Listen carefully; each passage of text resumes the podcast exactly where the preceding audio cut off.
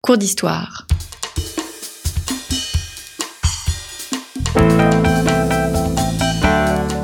Une émission de la rédaction de Storia Voce.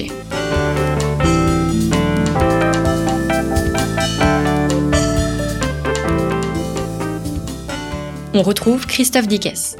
Bonjour à toutes et à tous, bienvenue pour la suite de notre série de nos cours d'histoire consacrés à l'Autriche. Avant de nous lancer dans le sujet, je vous rappelle que storiavoce.com vous offre plus de 350 émissions. En effet, 350 émissions sont disponibles sur notre site internet. Elles sont classées en période, elles sont taguées en différents sujets. Donc n'hésitez pas à vous rendre sur notre site internet pour découvrir eh bien, tout ce que vous souhaitez sur absolument toutes les périodes. Vous avez même une chronologie de toute la liste des émissions, donc classées des origines euh, jusqu'à nos jours. Hélène Delozin, bonjour. Bonjour Christophe. Merci d'être revenue au micro de Storia Voce. Vous êtes historienne, ancienne élève de l'école normale supérieure, majeure de l'agrégation d'histoire, docteur en histoire contemporaine. Euh, vous enseignez dans plusieurs institutions et vous venez de publier une histoire de l'Autriche parue aux éditions La semaine passée, donc évidemment nos cours d'histoire sont en lien euh, avec à la fois le collège, les cours de collège et euh, de lycée. La semaine dernière, nous avons vu l'Autriche dans la tourmente révolutionnaire. Cette semaine, nous allons voir la fin de l'Empire d'Autriche-Hongrie. Et pour voir la fin de l'Empire d'Autriche-Hongrie, nous allons remonter à la fin du 19e siècle. Je commence par cette image du modèle bismarckien qui vise à isoler la France, ce que l'on appelle communément la triplice. Est-ce qu'un tel système d'alliance est naturel à l'Autriche? À la fois oui et à la fois non. Euh, il faut se rappeler que l'alliance entre l'Autriche euh, et l'Allemagne intervient en 1879, euh, ce qui est relativement tardif, et l'Autriche va mettre beaucoup de temps avant d'accepter de, de s'allier avec l'Allemagne. il y a un traumatisme derrière cela, évidemment, c'est la bataille de Sadova, la guerre austro-prussienne qui s'est tenue en 1866 et qui a abouti à l'éviction, c'était le projet de Bismarck, l'éviction de l'Autriche de l'ensemble allemand, et progressivement l'unité allemande s'est faite sans l'Autriche. Euh, triomphe évidemment couronné par euh, la proclamation de, l'Empire allemand en 1871. Euh, pour l'Autriche, elle a présidé aux destinées de l'Allemagne pendant des siècles à la tête du Saint-Empire romain germanique, mais elle a perdu ce bijou en 1806 et elle voit un petit nouveau, un parvenu, on pourrait dire, ce, cette Prusse aux mains des Hohenzollern prendre peu à peu les rênes des destinées germaniques s'imposer. Et euh, c'est très difficile de la part euh, de François-Joseph, qui est empereur à ce moment-là, de se dire euh, qu'il faut s'allier avec cet ennemi de toujours. donc c'est à la fois évident parce que l'Autriche ne se conçoit pas en dehors de l'espace germanique, mais c'est en même temps extrêmement compliqué puisqu'il y a eu une guerre, il y a eu un conflit qui s'est terminé par la défaite de l'Autriche. et donc il faut surmonter ces réticences, il faut surmonter cette blessure extrêmement profonde. Et cela explique qu'il faut effectivement du coup un peu plus de dix ans euh, entre cette défaite de Sadova et cette conclusion de l'alliance austro-prussienne de 1866 à 1879. Alors l'Autriche sur un plan géopolitique est omnubilée par la Russie. On peut même dire qu'il s'agit là d'une sorte de conflit permanent jusqu'au fond 1917. Alors, elle est obnubilée par euh, la Russie, mais euh, j'ai envie de dire c'est un peu contrainte et forcée parce que euh, à partir du moment où elle est rejetée de l'Allemagne, à partir de 1866, elle est obligée de regarder vers l'est, puisque la route de l'Ouest, d'une certaine manière, lui est symboliquement coupée par l'expansion prussienne. Et donc, de ce fait, son centre de gravité se, se, se déporte progressivement vers l'est. elle est obligée de se, de se préoccuper de plus en plus de ces territoires balkaniques, et c'est là qu'elle rentre en en, conflit euh, avec la Russie. Euh, pourquoi? Eh bien, parce qu'il y a évidemment euh, un autre, un troisième acteur qui rentre en jeu, c'est l'Empire ottoman. L'Empire ottoman qu'on appelle évidemment à l'époque, selon l'expression bien connue, l'homme malade de l'Europe. et cet homme malade, on s'attend euh, incessamment à ce qu'il à ce qu'il meure. Et il va falloir récupérer sa dépouille. Et donc l'Autriche et, euh, et la Russie sont en concurrence pour cette dépouille de l'Empire ottoman. Mais avec une approche très différente euh, François Joseph ne tient pas à faire disparaître l'Empire ottoman parce qu'il sait que c'est un tampon et qu'il veut contenir finalement les ambitions russes alors que la Russie elle n'attend qu'une chose c'est de pouvoir évidemment mettre la main sur les détroits et un jour peut-être reconquérir Constantinople. Mmh. donc cette ce, ce tropisme autrichien vers l'est il se met en place finalement assez tardivement dans le 19e siècle. Ça n'est pas inscrit dans l'ADN de l'Autriche. Hmm. Alors l'alliance franco-russe en 1893 crée véritablement la stupeur parce que, comme vous l'écrivez, au fond, euh, aucun contentieux n'existe entre France et Autriche, et une telle alliance entre la France et la Russie peut précisément provoquer une mobilisation française contre l'Autriche. Bien sûr, c'est un des grands mystères de, la diplomatie française, cet éternel malentendu entre la France et l'Autriche. Euh, ça remonte à très loin. On a pu voir la semaine dernière, euh, on a rappelé cet antagonisme euh, multiséculaire entre la France et l'Autriche, qui, remonte au, duel emblématique entre Charles Quint et François Ier, donc ça ne date pas d'aujourd'hui. et effectivement, la France a toujours été dans une, dans une rivalité constante avec l'Autriche. il y a eu la tentative du renversement d'alliance en 1756 ça n'a pas duré et surtout ça n'a pas été une très très grande réussite, c'est le moins qu'on puisse dire. Euh, et du coup, euh, la France a énormément, quel que soit le régime d'ailleurs, qu'on soit dans un régime impérial, monarchique ou républicain, la France a énormément de mal à considérer qu'elle pourrait avoir un intérêt à travailler avec l'Autriche. Et ça, c'est une, véritablement une constante. Alors, il y a eu une tentative euh, de rapprochement à l'époque du Second Empire au moment euh, justement euh, de, euh, de, de, la guerre austro-prussienne. Il y a eu aussi un rapprochement à l'occasion de l'expédition du Mexique. Mais bon, c'est toujours une histoire malheureuse qui réunit la France et l'Autriche. Et du coup, ces deux pays se sont habitués à, à, penser l'un sans l'autre et à ne pas être capables finalement de, de comprendre l'intérêt qu'il pourrait y avoir à s'unir contre, contre l'Allemagne en particulier. Hmm. Je reviens sur la Russie. Qu'est-ce qui permet d'éviter le conflit euh, entre la Russie et l'Autriche, au fond, jusqu'en 1914 la vague conscience que personne ce que ça dégénère vraiment, euh, c'est ce qu'on voit au moment. Euh, il y a toute une série de crises, hein, 1906, 1911, puis ensuite les guerres balkaniques, euh, et on, on, joue avec le feu, mais on s'arrête euh, avant que, que, ça dégénère. Et, euh, et c'est vrai que François Joseph lui-même, il est héritier pour cela de, de, de la formation qu'il a reçue, en particulier par par Metternich.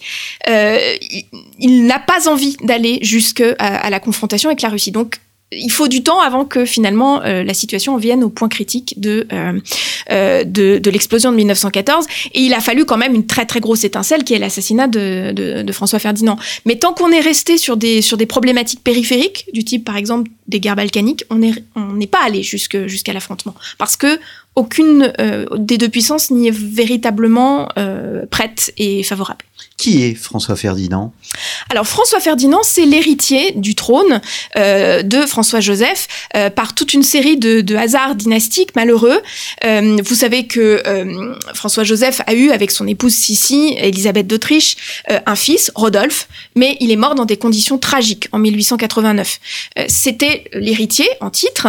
Donc à partir de la mort de Rodolphe, il n'y a plus de, de mâle dans la descendance directe de François Joseph, donc il faut aller chercher dans la descendance de ses frères. Euh, et c'est là qu'on va aller euh, se tourner vers l'un de ses frères cadets qui s'appelle l'archiduc Charles Louis. Et donc François Ferdinand et euh, le fils de Charles Louis. Alors Charles Louis, euh, lui, il est mort de manière prématurée aussi, donc c'est pour cela que François Ferdinand, son fils, se retrouve être euh, l'héritier de François Joseph. Il est donc le neveu de François Joseph, et à partir de 1896, date à laquelle meurt son père, le fameux Charles Louis, c'est lui qui est l'héritier officiel de, de la monarchie. Alors ce qu'il y a d'intéressant chez ce personnage, c'est qu'il a une vision politique qui diffère de François Joseph, notamment dans la place c'est important pour la suite de l'histoire, dans la place des nationalités qui constituent euh, l'Empire d'Autriche-Hongrie Alors effectivement, c'est un personnage euh, assez ténébreux, assez complexe. Euh, on lui prête toutes sortes de, d'intentions, de, projets qui sont assez difficiles à cerner, avec une part de fantasme, une part de mythe et une part de réalité. Ce qui est certain, c'est que François Ferdinand est un authentique conservateur. Donc de ce plan-là, sur ce plan-là, il est, il est sur la même longueur d'onde, si l'on peut dire, que son oncle François Joseph. En revanche, il a parfaitement euh, compris et il a conscience du fait que euh, l'équilibre entre toutes les nationalités de l'Empire est compliqué et qu'on ne pourra pas durer éternellement avec la situation qui a été instaurée en 1867, qui est ce qu'on appelle la situation du compromis, c'est-à-dire que deux nationalités, en l'occurrence les Allemands et les Hongrois, euh, d'où la monarchie austro-hongroise, euh, ont la prédominance sur tout le reste de l'Empire. Les Allemands d'Autriche. Les Allemands d'Autriche, exactement. Euh, donc François Ferdinand a conscience de ce problème-là. Maintenant, les historiens divergent sur son degré de capacité à imaginer un modèle alternatif. Est-ce qu'il faut envisager une situation fédérale? Probablement non. François Ferdinand n'irait pas jusque-là. Euh, mais il pourrait, par exemple, euh, envisager ce qu'on appelle une solution trialiste au lieu d'une situation dualiste, c'est-à-dire, euh, pour faire simple, donner un peu plus la parole aux Slaves, qui sont numériquement une part très importante de la population de l'Empire et qui ne sont pas représentés institutionnellement. Mm. Donc il a conscience qu'il faut réformer. Maintenant, euh, ce n'est pas non plus euh, un, un réformateur de génie et il n'est pas certain qu'il avait un plan extrêmement détaillé sur ce qu'il fallait faire pour l'Autriche. Hmm. Alors, venons-en euh, à, à la guerre en elle-même. Est-ce que d'abord l'Autriche porte une responsabilité dans le déclenchement du conflit de 1914 Alors, c'est toujours euh, effectivement a posteriori euh, une entreprise délicate que d'accorder des bons et des mauvais points et de dire c'est lui qui a commencé, c'est lui qui est responsable ou non. Euh, maintenant, il est effectivement à peu près euh, établi que oui, la l'Autriche-Hongrie a une responsabilité dans le sens où, euh, sur la base de cet événement tragique qu'est l'assassinat de François Ferdinand, euh, le- le- le- les négociations diplomatiques avec la Serbie ont été menées de manière euh, qui rendait l'éclatement d'un conflit quasi Inévitable. inévitable. Et, on, et on se rappelle les dates, la chronologie. L'assassinat de François Ferdinand, c'est le 28 juin. L'entrée en guerre, c'est se termine, enfin le, la, la- spirale infernale des alliances entre la toute fin du mois de juillet et les premiers jours d'août 1914. Euh, et bien pendant ce long mois, euh, à peu près tous les faux pas diplomatiques qui auraient pu être faits ont, été faits, et euh, notamment avec euh, cet acharnement de, l'Autriche-Hongrie à vouloir provoquer le gouvernement serbe. Avec cette question qui évidemment taraude tout le monde à cette époque-là, est-ce que c'est le gouvernement serbe qui est derrière euh, l'assassinat de François Ferdinand? Euh, c'est la voie maximaliste qui a été choisie. Et donc, s'il y a une responsabilité de l'Autriche, c'est effectivement euh, dans le fait de, de- de n'avoir rien fait pour essayer de trouver une, une autre voie que celle de la provocation. C'est de l'aveuglement, de l'inconséquence? Euh, alors, on peut distinguer deux types d'attitudes. Euh, L'attitude de l'empereur lui-même, qui, qui est réticent à aller au conflit. Euh, indéniablement. Euh, et euh, l'attitude de son état-major qui lui pour le coup veut réduire en- en- définitivement au silence la Serbie. Certains d'entre eux certains membres de l'état-major autrichien étaient même partisans quelques années plus tôt d'une guerre préventive contre la Serbie. Il y a une obsession serbe et c'est finalement le bellicisme de cet état-major qui l'emporte. Hmm. Vous dites que l'Autriche paie l'abandon progressif de sa vocation danubienne qui s'est noyée dans le bourbier balkanique. Oui, effectivement, la vocation danubienne, c'est quoi? C'est que cette, euh, ça nous fait remonter finalement aux origines de la monarchie euh, habsbourgeoise, la dynastie Habs- Habs- habsbourgeoise, pardon. Euh, ils viennent, les Habsbourg, ils viennent d'où? Ils viennent d'une région qui est aux confins de la Suisse, de l'Allemagne et de la France. Donc c'est assez loin de tout cela. Ils se sont progressivement déportés vers l'est, mais dans les grandes heures de la de la monarchie, donc le, le, le 17e puis le 18e, c'est la vocation danubienne de, de la monarchie, c'est cette capacité justement à parler euh, à, à, la Hongrie, euh, mais aussi à la Bohème, euh, au, au territoire allemand, allemand autrichien, de parler avec l'Empire, etc. Donc une, une vocation beaucoup plus centrale. Et ce qui se passe tra- tragiquement à la suite de, cette, de cet épisode de la guerre austro-prussienne et de la bataille de Sadova que je, je mentionnais tout à l'heure, c'est que 1866 exactement, c'est que l'Autriche se retrouve à se préoccuper de manière outrageuse des Balkans, euh, qui sont une région compliquée, euh, qui l'éloigne donc de ses de ses territoires d'origine euh, et euh, qui fait que du coup elle va dépenser une énergie euh, folle au détriment de l'équilibre global de l'empire et euh, en se confrontant évidemment euh, aux, aux ambitions de la Russie. Euh, le bourbier balkanique, les ambitions démesurées de l'Autriche se manifestent par exemple au moment de l'annexion de la Bosnie-Herzégovine en Mm. 1908. Euh, c'est un territoire qui, euh, à la faveur du, du, du délitement de l'Empire ottoman, était passé progressivement sous le contrôle euh, austro-hongrois.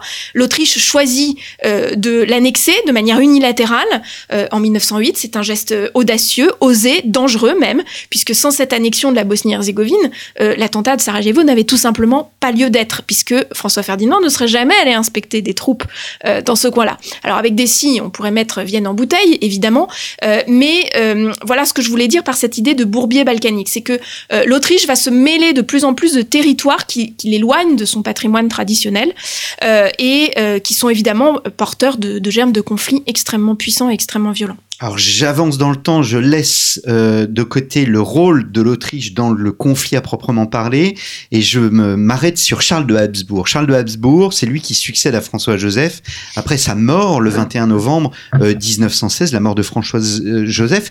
Qui est Charles de Habsbourg? Alors là aussi, nouvel accident, euh, nouvelle, euh, nouveau rebondissement euh, dynastique et successoraux. On a vu que François Ferdinand est le neveu de François Joseph. Eh bien, Charles, c'est le neveu de François Ferdinand. François Ferdinand, en effet, a fait un choix personnel, compliqué. Il a choisi d'épouser une charmante jeune femme issue de la noblesse tchèque, une certaine Sophie Chotek, comme on dit en tchèque, Sophie Chotek, mais qui n'est pas éligible à, à devenir une une, impératrice, elle n'est pas euh, issue d'une famille régnante. Or, euh, les lois successorales fixées dans la première moitié du 19e siècle par les Habsbourg euh, disent que un, prétendant, un futur empereur doit forcément prendre sa femme dans un membre, enfin dans une, pardon, dans une famille régnante. C'est pas le cas de Sophie Rotek. Donc, qu'est-ce qui se passe? François Ferdinand peut devenir empereur, mais ses enfants, les enfants qui vont naître de son union avec euh, Sophie, ne peuvent pas. Donc, euh, il a quatre charmants enfants, euh, François Ferdinand, ce qu'on connaîtra plus tard sous le nom de Hohenberg, mais ils ne peuvent pas prétendre à la succession. Donc, c'est pour ça qu'on est obligé de changer encore une fois de branche et d'aller chercher un neveu de François Ferdinand un certain Charles qui est le fils de son frère Otto. Donc Charles, c'est le petit neveu de François Joseph. Euh, donc c'est le petit neveu qui va succéder au, grand empereur euh, François Joseph. Alors Charles de Habsbourg est lié aux tentatives de paix en, 1917, euh, ce qui quasiment donne un peu une idée de de, compassion à l'égard d'un personnage qui souhaite absolument la paix face à un militarisme, euh, un militarisme prussien. Est-ce que cette image est vraie? C'est un homme profondément bon, euh, profondément soucieux du bien-être de ses peuples.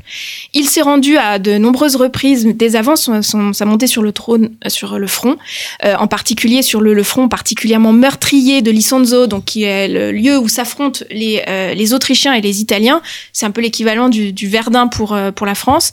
il a vu la souffrance du front, il a conscience de, du degré d'épuisement de son pays, et donc il veut profondément cette paix. Donc c'est un c'est quelque chose qui est inscrit au plus profond de son être. Euh, en montant sur le trône, il veut mettre fin aux souffrances de son peuple euh, et de ses peuples. Et il a compris, euh, j'insiste sur le ses peuples, parce qu'il a compris que l'Autriche-Hongrie est arrivée à un degré de d'épuisement moral, physique, la faim, le, froid, les blessés, l'épuisement de la guerre, les problèmes financiers de l'État, etc., font que son État est au bord de la rupture. Et il sait que son état est fragile euh, parce que c'est un état euh, composite euh, avec des, mentalités, des réactions, des, histoires, des symboles, des représentations extrêmement divers et que dans une période de crise, tout cela est évidemment soumis à rude épreuve et profondément fragilisé. Donc dès qu'il monte sur le trône, il se dit si je veux sauver mon empire, et si je veux sauver mes peuples, il faut que j'obtienne cette paix.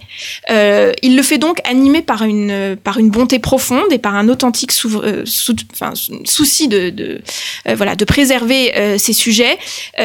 maintenant, malheureusement, les bonnes intentions ne suffisent pas et il va en faire la très cruelle expérience. Hmm. Il y a une part de naïveté ou pas chez lui?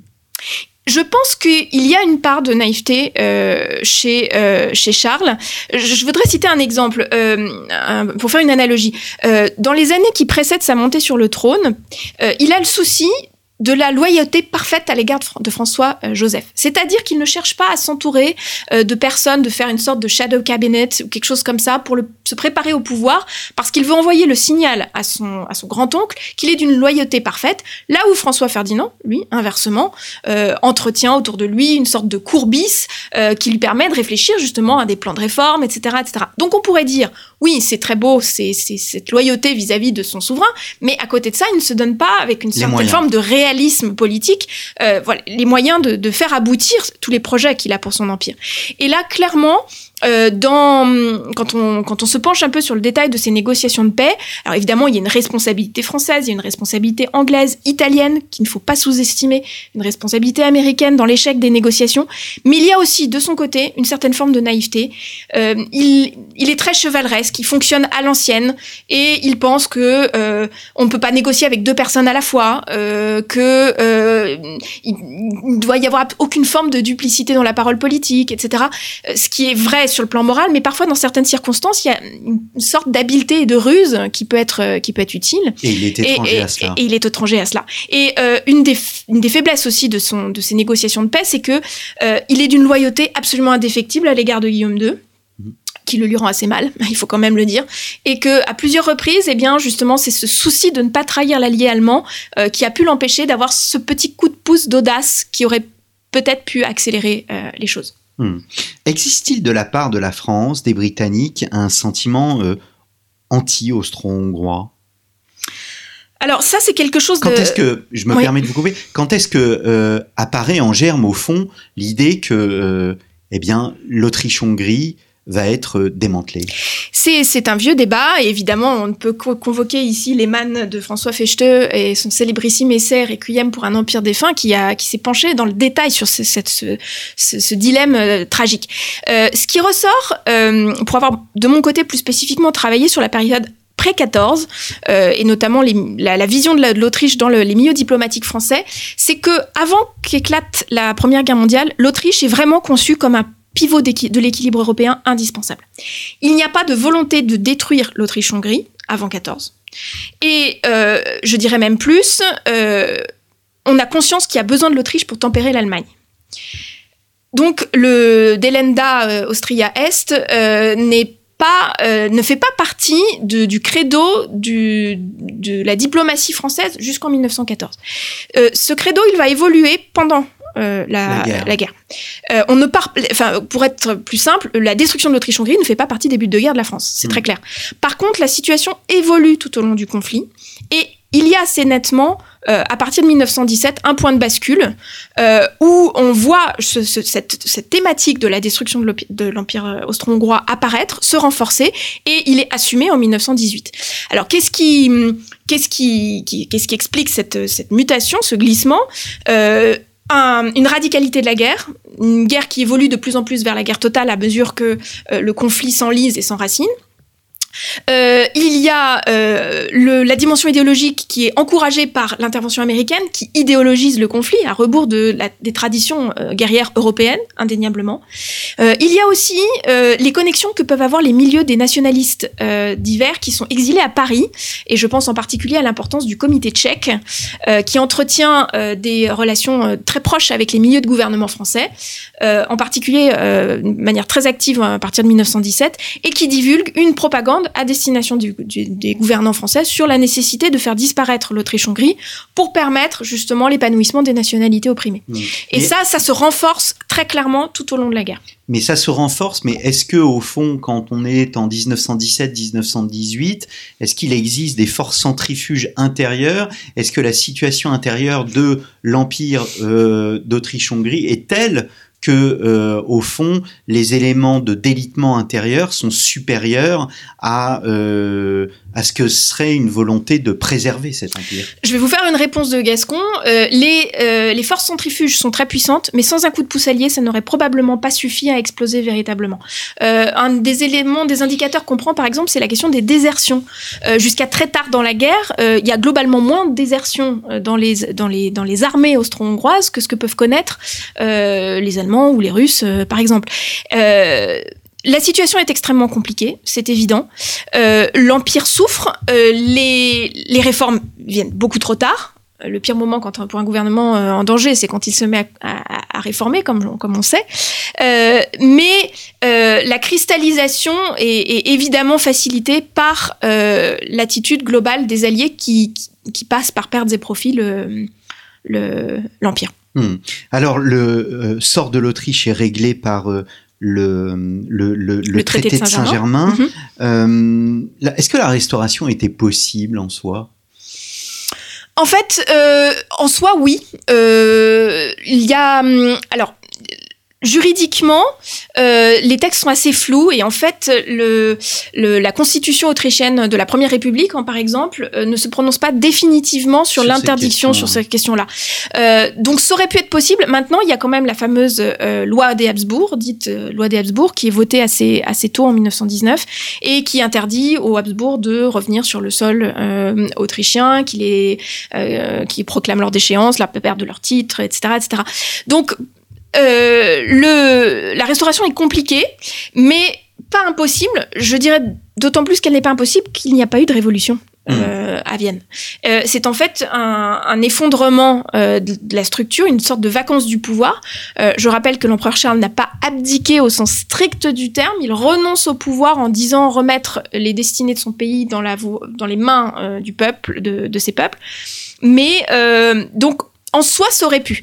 Euh, néanmoins, euh, la situation est quand même euh, est quand même compliquée parce que le pays le pays est dévasté et, surtout parce qu'il y a ce changement d'échelle. Une restauration pour qui? Une restauration pourquoi euh, L'Autriche qui naît en 1919, est- est- c'est une réalité nouvelle.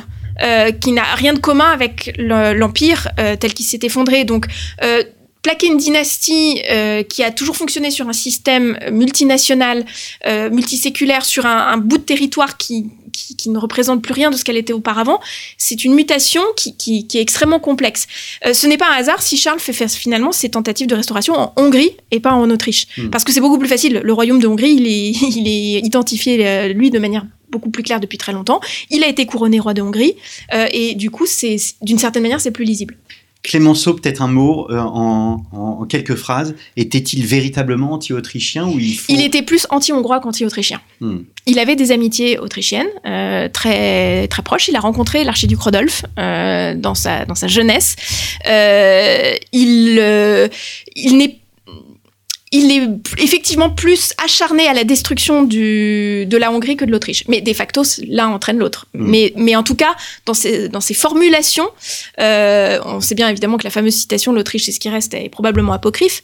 Euh, dans les négociations sur les traités de paix, son acharnement à détruire la Hongrie est supérieur à celui à, à détruire la- l'Autriche. Alors, vous terminez votre chapitre, et c'est très important pour l'émission la semaine prochaine. Qu'est-ce que l'Autriche? Y a-t-il une nation autrichienne qui se distingue de l'Allemagne? Et si oui, comment? Il y a un homme qui va euh, profiter de l'opportunité de ces questions. C'est Hitler. C'est clair, tout à fait. Nous verrons cela la semaine prochaine. Merci beaucoup, Hélène Merci. de Lausanne, Histoire de l'Autriche, paru euh, chez Perrin. Nous avons un peu dépassé le temps, mais ce n'est pas grave, le plaisir euh, était là. Je vous donne rendez-vous, chers auditeurs, la semaine prochaine. Passez une excellente semaine.